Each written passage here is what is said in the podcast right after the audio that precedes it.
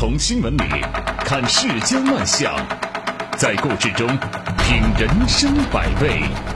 正涵读报，欢迎您收听正涵读报。在我们节目播出的过程当中，欢迎您通过无锡经济广播的微信公众号与我们保持互动，就我们的节目内容发表您的观点。好，我们来说今天的头条。三月十五号晚上，国家卫健委发布新型冠状病毒肺炎诊疗方案试行第九版，进一步完善病例分类收治措施。新版诊疗方案做出了多处调整，提出轻型病例实行集中隔离管理，如病情加重，转至定点医院治疗。轻型病例实行集中隔离。轻型病例作为确诊病例的一种类型，过去需要到定点医院隔离治疗，而将来只需要集中隔离就可以了。在一些人看来啊，这个改变似乎预示着逐渐放开的趋势。由于近期国内出现的这波疫情来势较猛，坊间弥漫着一股悲观厌战的情绪，也有不少人呢开始思考，最终该怎么样和新冠病毒打交道。那么在这样的背景下，第九版诊疗方案做出这个调整，自然容易引发广泛的关注和很多的解读。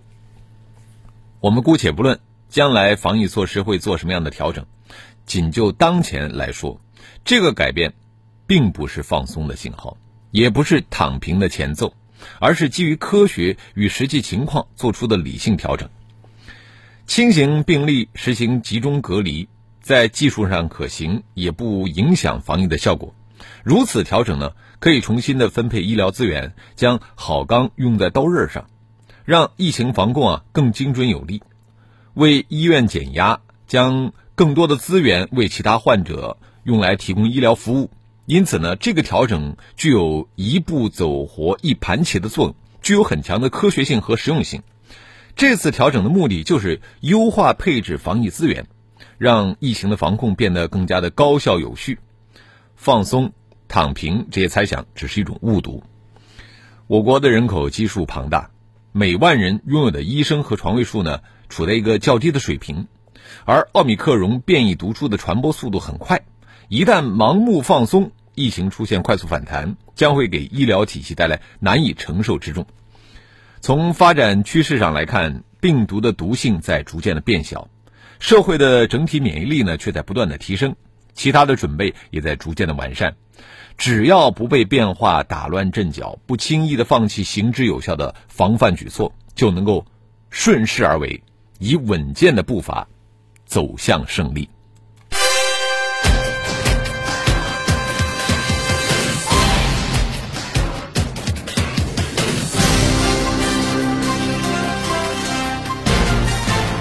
这里是正涵读报。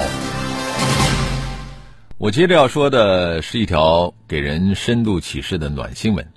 三月十五号凌晨，在深圳，一名早餐店主在深圳卫健委微信公众号文章评论区留言，他说：“茶光村疯了，我一个快三十岁的男人，一个人支起一个早餐店，我真的崩溃了。”没想到啊。这条留言几分钟之后就获得了申小卫运营人员的回应，说南山区想和您联系，能不能提供电话？当天下午，南山区曙光社区党委书记廖志康当面跟这名店主解释了维和管理的原因，详细了解了他的诉求，并且依照相关规定为他解决了难题。这位店主表示说：“我当场眼泪都快下来了，又一次破防。”本轮疫情来势汹汹，本土聚集性的疫情呈现出点多面广频发的特点。在疫情防控难度加大的形势下，加强疫情防控，把防控的篱笆扎牢是必由之举。在这个局面当中，市民的支持显得非常重要。既按照相关规定接种疫苗和做好个人防护，也要理解和维护防控大局，紧密的配合执行当地为防控而做出的各项规定。疫情发生两年多来，各地的战役经验一再说明，市民尽义务，政府尽责任，才能够最大发挥防控机制的作用，不断的化解风险，解决难题，呵护好民生。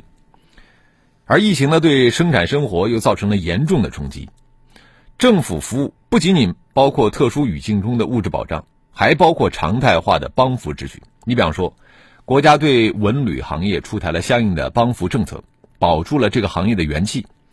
应该看到，在一个行业整体的情形中，个体的冷暖呢不尽相同，个体的承受能力也是不相同的。同样面对风控举措，有的人呢压力不大，但是有的人可能就非常艰难，甚至崩溃。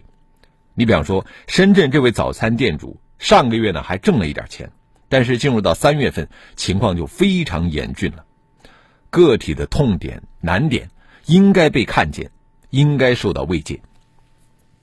如何更好、更及时的关切群众的心声，心系群众愿望，扎扎实实的做好服务，提供兜底之力？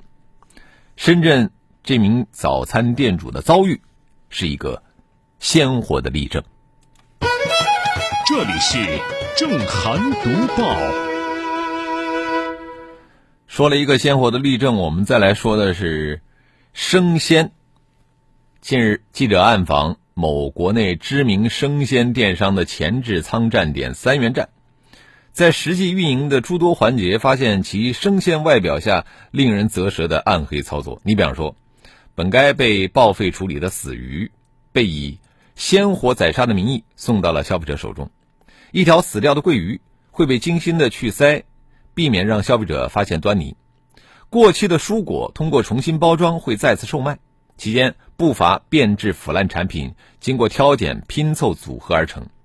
缺的东西，先在门口的烂菜筐里翻一翻，更换标签，重新包装。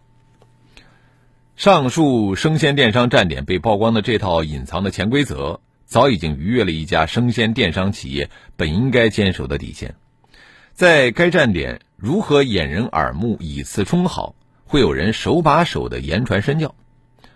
如果有督导来查，千万不能说；有检查的人来的时候，千万不能被别人看到，要不然扣你绩效。如此上下同心的欺骗，已经让监督形同虚设。不仅如此呢，面对卫生防疫的要求，该站点也是应对敷衍，涉嫌造假。地面要求干净，就扫出两块干净的地拍一下；货架乱了，就挑整齐的拍。没有消毒用的酒精，就拿装有其他消毒水的喷壶对着货架做一个动作，不用真的消毒，做做样子拍个照就行。毫无疑问啊，销售腐败变质商品不仅涉嫌欺骗消费者，也是明显的违法行径，为食品安全法所明令禁止。作为一家打着活鱼活虾抢先到家的生鲜电商。本该呢将食品安全法当作悬于头上的达摩克里斯之剑，时刻引以为戒，而不能够知法犯法，只顾钻营获利而无视法律法规。生鲜电商想要保证勃勃生机，就必须要严守食品安全生产销售的底线，加强监管，筑牢护城墙，深挖护城河。就一方面要加强外部监督，哦，可以有针对性的加强对生鲜电商行业的专项督查。另外一方面就是生鲜电商要想活下去，必须建立更实际有效的自检、自查、自纠的安全生产监管体系，不能是规定一套又是执行又是一套。只有从监管上强化基础员工的安全生产意识，才能够让一家生鲜电商的品牌行稳致远，做行业的好先生。这里是正涵读报。这个盲盒呢是今年三幺五的主角之一。据央视财经报道，有消费者称，当前啊盲盒的商品价格虚高，诱导过度消费，产品质量差等情况时有发生。一个做工只值三十块钱的娃娃，做成盲盒就会被炒到七八百元。还有所谓的隐藏款的开箱玩法，花费不菲，反复抽奖，只为所谓的独一无二。有消费者。一次性斥资一万零四百九十四元买了一百零六份盲盒套餐。呃，其实呢，早就有专家指出，说这个盲盒呢，它并不纯粹是一种商品消费，更多的是一种精神满足。甚至啊，因为激素水平的变化，让年轻人在行为上更冲动。呃，这都说明啊，盲盒的营销模式和传统的商品它是有区别的。消费者的知情权、选择权等传统的常识，很容易被盲盒的模式给解构，这就有可能造成种种问题，包括三十元的娃娃卖七八百元，隐藏款的吸金能力惊人等等。这个盲盒是一种玩具类的产品，那如果说最后变成了一种炒作游戏，走向博彩化和金融化，并不是一个合理的发展方向。这些衍生出来的问题，也在提示盲盒必须要回归基本的商业伦理，比如说货真价实、公开透明，解决基础的合理性问题。另外呢，监管层面对于盲盒这种有别于普通商品的新型消费啊，应当形成更清晰的规则。今年一月，上海率先出台了《上海市盲盒经营活动合规指引》，就规定单个盲盒的售价不超过两百元。盲盒经营者不得向八周岁以下的未成年人销售盲盒，经营范围一般在生活消费、文艺娱乐等领域。这些为盲盒市场划定了基本的操作底线。曾经“万物皆可盲盒”的说法呢，现在看起来真的是越来越可疑。无论如何啊，市场规则和商业伦理不能盲。这里是。正涵读报，我们继续跟三幺五有关的话题。打假人打假的现状不容乐观。近日呢，知名的民间打假人王海向媒体介绍，近年来打假人在全国很多地方打假遇阻，说能够明显感觉到啊，我们不再受欢迎了。中国消费者权益保护法学研究会的负责人表示，王海是消费者权益保护法培育的消费者。王海现象的产生是制定消费者权益保护法的初衷。民间打假人一直备受争议。从积极的一面来看，民间打假人能够对无良商家产生震慑作用，是消费者监督甚至执法力量的有力补充。那么与此相对的是，一些民间打假人存在伪造证据进行滥诉等情况，涉嫌滥用和占用司法资源。不仅如此呢，一些职业打假的群体还呈现出专业化、集团化的新趋势。更有甚者，在打假的过程当中造假，比如说用占有特殊药水的棉布将商品的生产日期擦去，以此呢向商家索赔等等。这些行为已然突破了法律底线，涉嫌诈骗、敲诈。那近年来，一些地方对民间打假的态度发生了转变，就是有些地方不再支持民间打假，越来越多的相关案件。民间打假人被判败诉。对于知假买假，有的法院呢不支持惩罚性的赔偿诉求，甚至认为啊，民间打假人以法院为工具，浪费了司法资源。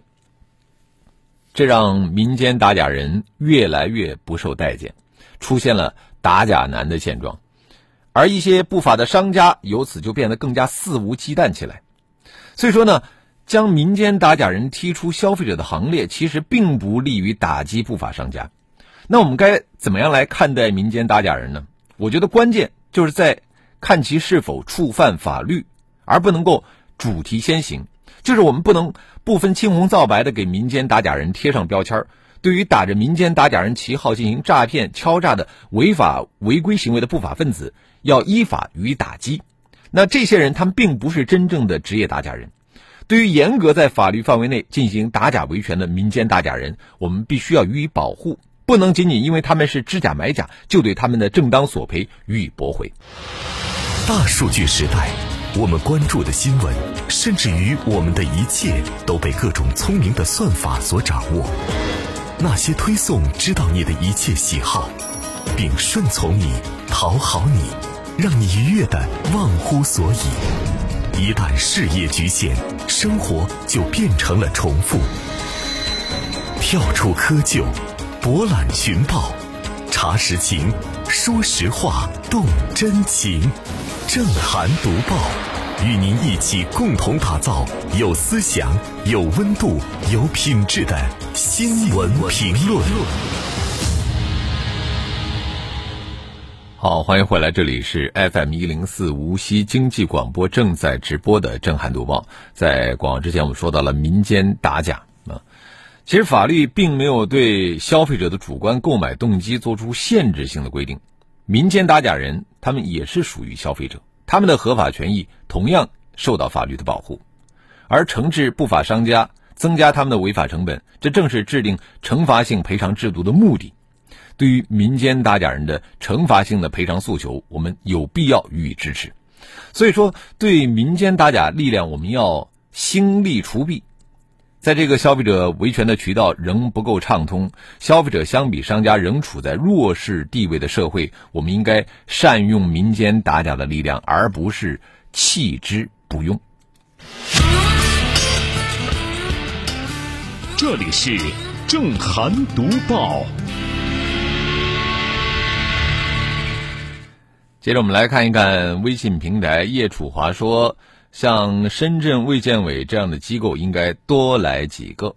土豆说怎么解决的呢？免租金了吗？新闻里边没有说啊，应该说出来，以便给其他省市啊提供借鉴。嗯，沉默是金说，呃，开店的现在真是太难了，现在最重要的是如何活下去啊，看看能不能熬过疫情。青春不回头幺八三六六他说挺温暖的，呃，很多因为疫情受到很大影响的小微企业没有发生。我们只能祈祷疫情赶紧过去吧。笑潘说：“哎，三幺五之后能够继续不断的暗访，这样就变成连续剧了啊！要不断的给不法商家啊上紧发条，让他们知道敬畏消费者、敬畏法律。”微尘小桃说：“这个真的应该管管。我女儿特别喜欢买盲盒，呃，一个就是上百块钱，里头打开呢就是一个塑料娃娃或者是陶瓷的，啊，只是做工稍微细致一点。”呃，外头其实也最多十来块钱，这真的是太坑小孩了。绅士不是我，他说，我觉得盲盒只能骗那些消费心理不成熟的人，明摆着就是忽悠吗？充分的激发一个人的赌博心理。苏源，他说，茅台一瓶酒几千上万，它的成本也不过三十块钱，烟草成本低，变成卷烟卖的就很贵了。高层建筑成本一平米千把块钱，呃，房价能够翻到上十万。所以盲盒这个成本，就看你从哪个角度来看。嗯，好，我们欢迎更多的朋友可以就我们的节目内容来发表您的观点。我们继续来读报。三幺五国际消费者权益日，呃，又有一波侵害消费者权益的行为被密集曝光。在三幺五，很多企业都是很紧张的，他们关注着各种媒体上的报道，扫描着各路舆情，生怕自己上榜。甚至在此之前，一些企业可能就已经多方打听、疏通关系，力求平安的度过三幺五。那如果说三幺五这天安然无恙，啊，有的企业可能马上会进入一种三幺六心态，原本紧绷的神经立刻松懈下来，一切照旧，经营如常。以今年曝光的一些案例为例，无论是用脚踩出来的酸菜。还是六天速成的医美高级证书，或是掉在地上直接捡起来的火腿肠，这些问题它不是一朝一夕出现的，在某些行业内部恐怕也谈不上什么秘密，更有一些涉事企业此前早有前科，数度整改，却违规操作依旧。问题的出现，恰恰是长期疏于监管的结果，它不是偶然出现的失误，也不可能在短时间内突击抹过去。在一批企业被曝光之后啊，我们能够看到很多企业的整治，包括监管行动几乎是连夜开展。这样的火速表态、雷霆行动当然是有必要的，也让人感到了三幺五的威力。但是仔细想来，如果企业在日常经营中严格的遵守行业规则，又何至于在三幺五这天成为舆论口诛笔伐的对象？又何至于有之后的连夜声明、十万火急、焦头烂额呢？更应该警惕的是。如果说一些企业的各种整改措施只是为了应付“三幺五”的舆情，在风声一过之后固态复萌，这也是不允许的。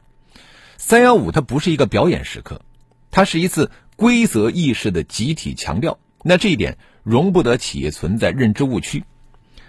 杜绝企业的“三幺六”心态，也需要我们的监管层面发力，加强日常化的有效监管。